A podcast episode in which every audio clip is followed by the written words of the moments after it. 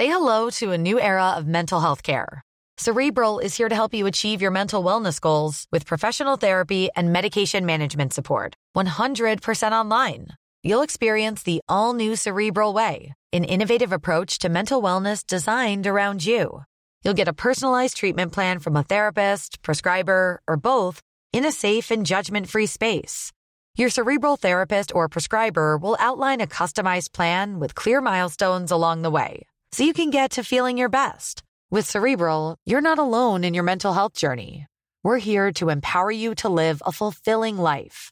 So take that first step towards a brighter future and sign up today at cerebral.com slash podcast and use code ACasts to get 15% off your first month. Offer only valid on monthly plans. Other exclusions may apply. Offer ends July 31st, 2024. See site for details.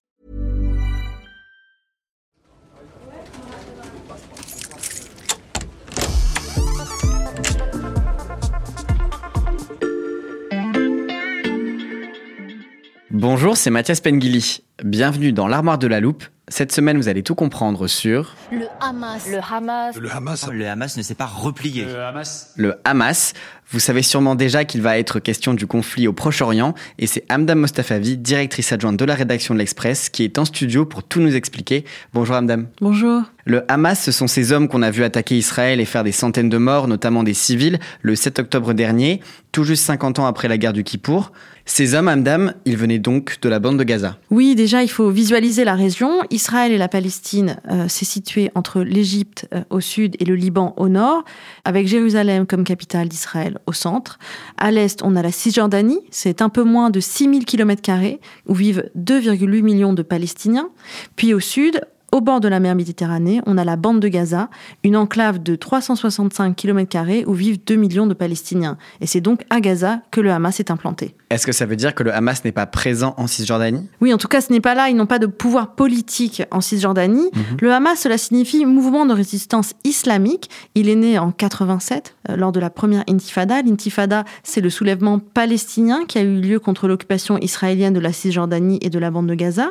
C'est un mouvement qui est né en opposition euh, aux autres mouvements palestiniens, notamment l'OLP, l'Organisation de libération de la Palestine, euh, de Yasser Arafat, et son parti politique, le Fatah qui était considéré comme trop modéré par une partie euh, des Palestiniens et pas assez musulman. Le Hamas a une charte qui date de 1988 et qui a pour programme vraiment la destruction de l'État d'Israël.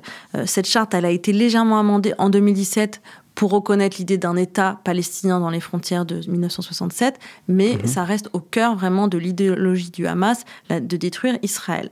Ce qu'il faut comprendre, c'est que donc la scission entre l'autorité palestinienne située à Ramallah, en Cisjordanie, et le Hamas s'est vraiment faite en 2007. Et que se passe-t-il à ce moment-là? À ce moment-là, il se passe des élections très importantes puisque euh, c'est euh, des élections où le Hamas l'emporte dans les urnes dans la région de la bande de Gaza.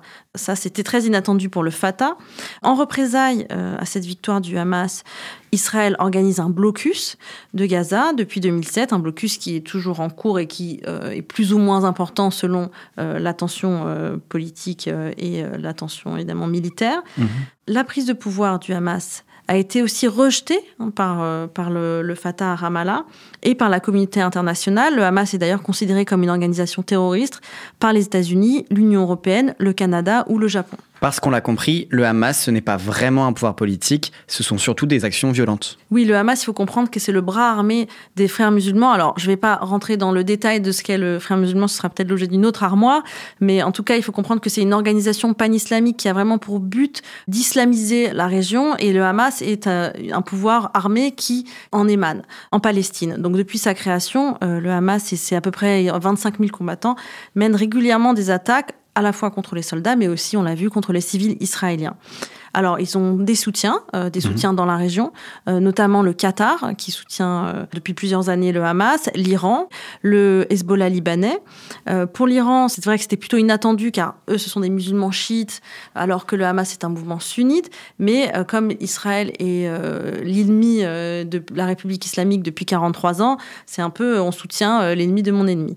Donc euh, ce soutien euh, de la part de ces différents acteurs, le Qatar, l'Iran, le Hezbollah, il se, caractérise de différentes manières. Mhm. C'est un soutien financier, un soutien euh, par les armes, un soutien logistique, un soutien aussi technologique. On ne sait pas exactement, par exemple, quel a été le rôle des Iraniens dans l'attaque du 7 octobre, mais ce qu'on sait, c'est que le bon technologique qu'ont fait les combattants du Hamas, ils n'ont pu faire qu'avec l'aide d'un État étranger et potentiellement ça ne peut être que l'Iran. Avant cette dernière attaque, Amdam, quelle était la situation entre Israël et le Hamas? Alors il y a eu évidemment plusieurs attaques, plusieurs incidents. Il y a eu, on peut retenir deux euh, attaques majeures. En 2014, euh, une attaque euh, sur Israël du Hamas avec le djihad islamique et une autre organisation palestinienne armée, avec la riposte qui a suivi d'Israël à l'été 2014 dans la bande de Gaza.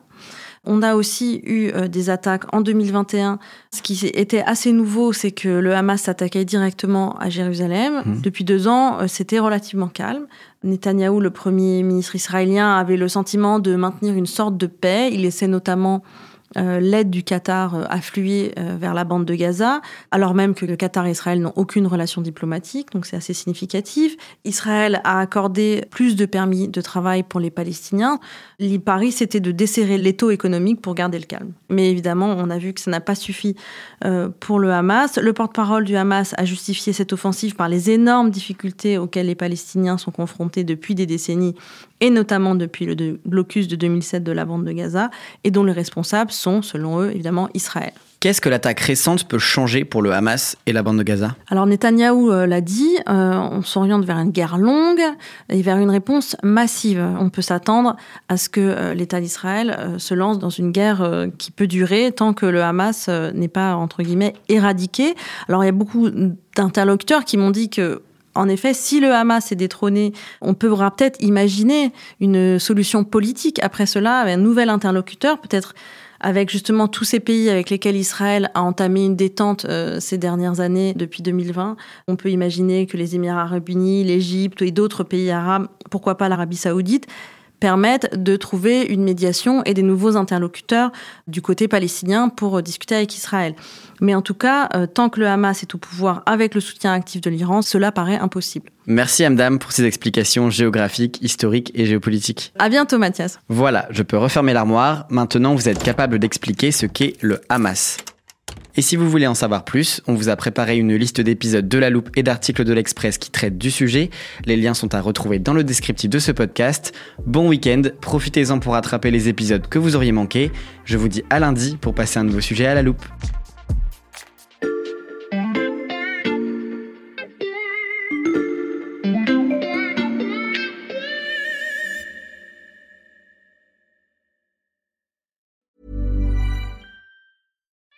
Love our pets, but when the floor is covered in fur, that's harder to love. Eufy X10 Pro Omni Robot Vacuum has powerful 8000 PA suction to make hair vanish from floors in just one pass. Plus, the roller brush has automatic detangling for easy hands-free maintenance. Want to know more? Go to eufy.com. That's EUFY.com and discover X10 Pro Omni, the best in class all-in-one robot vacuum for only $799.